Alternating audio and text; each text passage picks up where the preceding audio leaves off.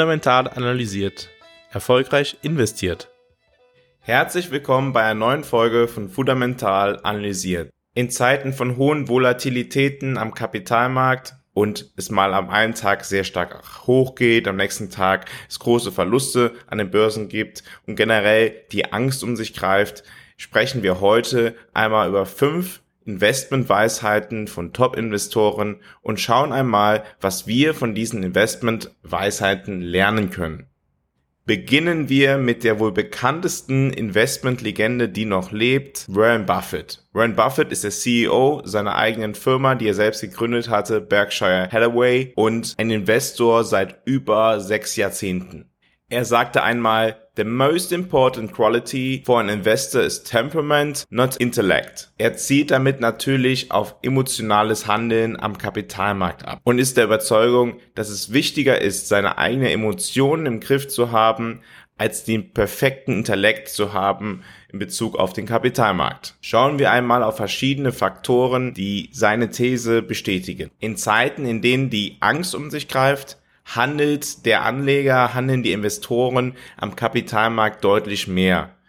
Das kann man sehr deutlich sehen, wenn man beispielsweise auf das erste Quartal 2020 schaut. In diesem Quartal gab es die ersten Meldungen über Covid und das Handelsvolumen hat sich gegenüber den Vorquartalen verdreifacht. Die Volatilität steigt damit am Kapitalmarkt stark an und das ist halt auch ein Zeichen für höhere Angst am Kapitalmarkt. Ein weiteres Indiz für Angst am Kapitalmarkt besteht dann, wenn die Anzahl der Unternehmen, die aktuell ein 52 Wochen Tief haben, im Verhältnis zu der Anzahl der Unternehmen, die ein 52 Wochen Hoch haben, sehr hoch ist. Ebenso gibt es in dieser Zeit der Angst am Kapitalmarkt gewöhnlich eine Outperformance von festverzinslichen Wertpapieren gegenüber Aktien. Wenn wir aber darauf schauen, was eigentlich nach der Zeit dieser Angst passiert, stellen wir fest, dass in diesen Zeiten der extremen Angst die Kapitalmärkte im Anschluss sich relativ positiv entwickelt haben.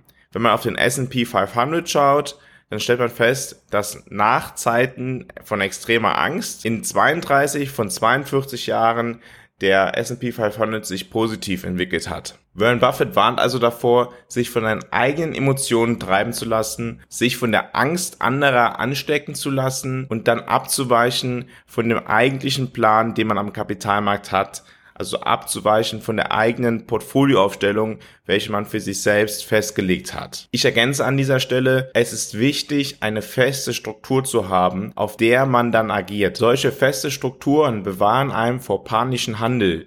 Denken wir an diejenigen, welche nach dem Corona-Crash ihre Aktien verkauft haben im Jahre 2020, als der DAX beim Kurs von, sagen wir mal, 8800 gestanden ist. Und ich erinnere mich persönlich noch gut, wie viele vermeintliche Experten gesagt haben, Corona ist so tiefgreifend, das wird die ganze Welt auf Ewigkeiten verändern, aber zumindest für die nächsten 10 bis 20 Jahre. Infolgedessen werden Aktien noch so stark in Mitleidenschaft gezogen werden und man sollte plus die Finger davon lassen, etc., etc. De facto stehen die Kapitalmärkte oder die Aktienmärkte heute selbst mit dem Rückgang von über 20 Prozent seit Jahresbeginn deutlich besser da als sogar noch vor der Corona-Pandemie. Lag der S&P 500 vor der Corona-Pandemie bei ungefähr 3400 Punkten, stürzte in der Corona-Pandemie auf unter 2400 Punkte ab, liegt er heute nach einem Rückgang von über 20 Prozent noch bei knapp 3900 Punkten. Kommen wir zu einem zweiten Zitat. Das zweite Zitat ist von Benjamin Graham.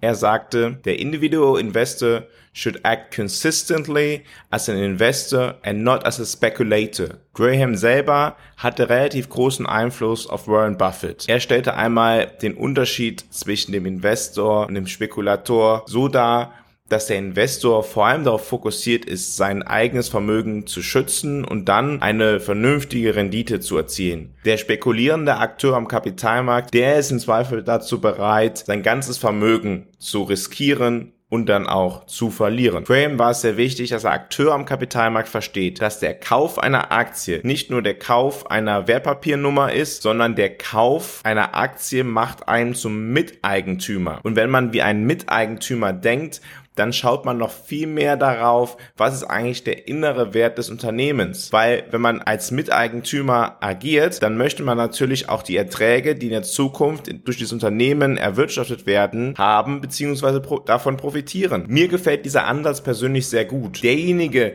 der nur aufgrund eines Trendes in etwas investiert und selber überhaupt nicht sich damit beschäftigt hat, was der innere Wert der Sache ist, die er gekauft hat, der wird im Zweifel in einem ungünstigen Zeitpunkt von dem Gegentrend geschlagen werden. Derjenige aber, der in etwas investiert, wo er den langfristigen Wert sieht, derjenige kann auch Zeiten ertragen, in denen der Markt mal konträr zur eigenen Vorstellung verläuft. Kommen wir zum dritten Zitat. Melody Hobson, Co-CEO of Ariel Investments. Sie sagte einmal, The biggest risk of all is not taking one. Wie ich bereits in verschiedenen Podcast-Folgen zuvor dargestellt habe, ist Risiko natürlich langfristig immer positiv korreliert mit der Rendite. Niemand würde Risiko eingehen, wenn er nicht dafür erwarten könnte, eine höhere Rendite zu bekommen. Dazu kommt natürlich auch gerade in der jetzigen Zeit, also in Zeiten, in denen es hohe Inflation gibt und niedrige Zinsen, ein Nicht-Investment nichts anderes darstellt als einen langfristigen Kaufkraftverlust. Aber es ist natürlich auch so, je früher man beginnt, sein Geld anzulegen, zu investieren, desto höher ist die Rendite, die man langfristig erzielen kann. Vergleichen wir einmal zwei verschiedene Investoren. Der erste Investor beginnt mit 25 Jahren sein Geld zu investieren und es investiert nur für 10 Jahre bis zu seinem 35. Lebensjahr jeden Monat 200 Euro. Der andere Investor der beginnt erst mit seinem 35. Lebensjahr und investiert für 30 Jahre auch jeden Monat 200 Euro. Der erste Investor wird also insgesamt nur 24.000 Euro investiert haben. Der zweite Investor hat allerdings über den, seinen Lebenszeitraum 72.000 Euro investiert. Unterstellen wir nun eine Rendite von 7%, dann wird der Investor, welcher nur für 10 Jahre investiert hat, welcher nur 24.000 Euro investiert hat, mit seinem, bei seinem 65. Lebensjahr fast 300.000 Euro haben. Der Investor, der erst mit 35 angefangen hat und über 30 Jahre investiert hat, insgesamt 72.000 Euro, wird allerdings nur 245.000 Euro haben. Dies unterstreicht die Wichtigkeit eines langen Anlagezeitraums, beispielsweise bei dem Thema Rentenvorsorge. Okay, schauen wir jetzt auf ein viertes Zitat von Ken Fisher, den Gründer von Fisher Investments. Von ihm stammt Time in the Market beats Timing the Market. Schauen wir noch einmal auf die historischen Ergebnisse des S&P 500, aber diesmal mit Blick auf einen sehr langen Anlagezeitraum von dem Jahr 1930 bis zum Jahr 2020. Wenn man durchgehend im S&P 500 investiert gewesen wäre in diesen 90 Jahren, hätte man eine Rendite von 17.715 Prozent erzielt. Und historisch stellen wir auch fest, dass die größten Abstürze am Kapitalmarkt meist bevor den größten Anstiegen am Kapitalmarkt gekommen sind. Erinnern wir uns auch nur an die Entwicklung des S&P 500, die zu Beginn des Podcasts bereits einmal dargestellt habe, im Vergleich vor der Corona-Pandemie zu jetzt. Selbst jetzt wo der S&P 500 um 20% gesunken ist, liegt er noch deutlich über dem Stand von vor der Pandemie. Wenn wir nun versuchen, immer genau den richtigen Zeitpunkt für jede Investmententscheidung zu bekommen und uns ansonsten vom aus dem Markt verabschieden und dabei allerdings nicht erfolgreich sind, sondern total unerfolgreich sind, dann können wir echte Probleme mit unserer Rendite haben. Erinnern wir uns, dass die Rendite über 90 Jahre im S&P 500 17.715% betragen hat. Wenn wir allerdings pro Dekade jeweils die zehn besten Tage verpasst hätten, dann läge die Rendite tatsächlich nur bei 28 Prozent. Das muss man sich mal auf der Zunge zergehen lassen. Selbst die besten Investoren haben Probleme, den Markt immer genau zum richtigen Zeitpunkt zu timen. Und genau dazu passt auch das nächste Zitat von John Keynes. It is better to be roughly right than precisely wrong. Was heißt das für uns und unsere Geldanlage? Naja, es heißt für uns, dass wir den Wert der Diversifikation nutzen müssen. Wir können natürlich überzeugt sein, dass diese und jene Geldanlage besonders erfolgreich sein wird. Und vielleicht ist sie es ja auch. Aber vielleicht gibt es doch auch ein Risiko, dass es nicht so ist. Und dann wären wir doch froh gewesen, wenn wir zumindest etwas diversifiziert wären. Durch Diversifikation können wir das Risiko, was wir pro erwarteter Renditeeinheit eingehen, reduzieren. Dazu passt die Volksweisheit, man soll nicht alle Eier in einen Korb legen. Blicken wir mal auch wieder über einen langen Zeitraum vom Jahre 1950 bis zum Jahr 2020 auf die Ergebnisse, die die verschiedenen Anlageklassen gebracht haben oder die Kombination jener. Wir schauen einmal auf Unternehmen mit einer hohen Marktkapitalisierung, also Aktien, Large Cap Unternehmen und wir schauen auf festverzinsliche Wertpapiere. Bei den festverzinslichen Wertpapieren schauen wir auf einen breit angelegten, nach Marktkapitalisierung gewichteten Anleihenindex, der in den USA gehandelt wird, mittelfristige Laufzeit hat und ein Investment Grade Rating hat. Dann stellen wir fest, dass über diese 70 Jahre hinweg die Ergebnisse innerhalb eines Jahres bei Aktien zwischen minus 39 Prozent und plus 47 Prozent schwanken. Die Ergebnisse für Bonds, also für festverzinsliche Wertpapiere, schwankten zwischen minus 8 Prozent bis plus 43 Prozent ein gewichtetes Portfolio, 50% in festverzinsliche Wertpapiere, 50% in hochkapitalisierte Unternehmen, also in Large Cap Unternehmen, hat maximal in einem Jahr 15% verloren und maximal 33% gewonnen.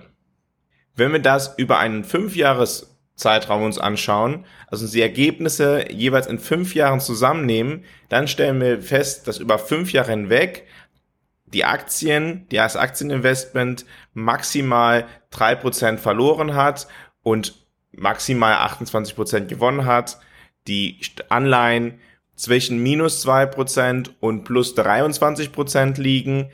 Und das gemischte Portfolio aus Aktien und aus festverzinslichen Wertpapieren kommt auf ein Ergebnis zwischen plus 1% bis 21%. Über einen 10-Jahres-Zeitraum geht es dann noch weiter zusammen. Aktien haben dann minus 1% bis plus 19% gemacht. Anleihen haben dann Ergebnisse gehabt zwischen 1 und 16% und das gemischte Portfolio zwischen 2 und 16%. Wir können also festhalten, dass über die letzten sieben Jahrzehnte die Kombination von Anleihen und von Aktien niemals einen negativen Return, ein negatives Ergebnis über eine Fünfjahresperiode erzielt hat. Und das liegt natürlich an dem Diversifikationsvorteil, welcher entsteht, wenn man einem Portfolio, welches vor allem aus Aktien besteht, Anleihen dazu gesellt. Anleihen sind oftmals negativ oder gering korreliert mit Aktien, so dass es, wenn es bei Aktien eine negative Entwicklung gibt, gegebenenfalls bei Anleihen eine positive Entwicklung geben wird. Und genau deshalb will ich morgen mit dir darüber sprechen, warum du Anleihen nicht einfach außen vor lassen solltest. Warum es gerade jetzt oder vielleicht auch in der Zukunft Sinn ergeben könnte, Anleihen in dein Portfolio mit einzubauen. Ich weiß, dass viele Leute sich vor allem in den letzten Jahren mit Aktien beschäftigt haben. Das liegt natürlich am niedrigen Zinsniveau, welches die Zentralbanken zu verantworten haben. Deshalb ist es mir ein Anliegen, morgen noch einmal mit euch über das Thema Anleihen zu sprechen. Fassen wir zusammen, was ist wichtig für einen guten Investor? Temperament, der Zinseszinseffekt über den Zeitraum, früh anzufangen zu investieren, dann die Zeit, die man im Markt investiert ist und diversifiziert zu investieren. Ich bin der festen Überzeugung, dass man aus der Geschichte, der Kapitalmarktgeschichte lernen kann. Wobei die Vergangenheit natürlich niemals ein Versprechen für die Zukunft darstellt. Vielen Dank, dass du auch heute wieder bei dem Fundamental analysiert Podcast dabei gewesen bist. Ich freue mich, wenn du einen Kommentar in dem Podcast-Player deiner Wahl hinterlässt oder eine kurze Bewertung. Das hilft anderen, diesen Podcast schneller zu finden. Wenn du eine Frage hast, schreib mir gerne. In den Show Notes findest du die Kontaktdaten. Ebenso findest du auf meiner Homepage fundamentalanalysiert.com mehr Informationen zu dem Thema Kapitalmarkt. Morgen sprechen wir, wie gesagt, darüber, warum du Anleihen nicht komplett außen vor lassen solltest. Bis dahin verbleibe ich mit einem fundamental analysiert, erfolgreich investiert.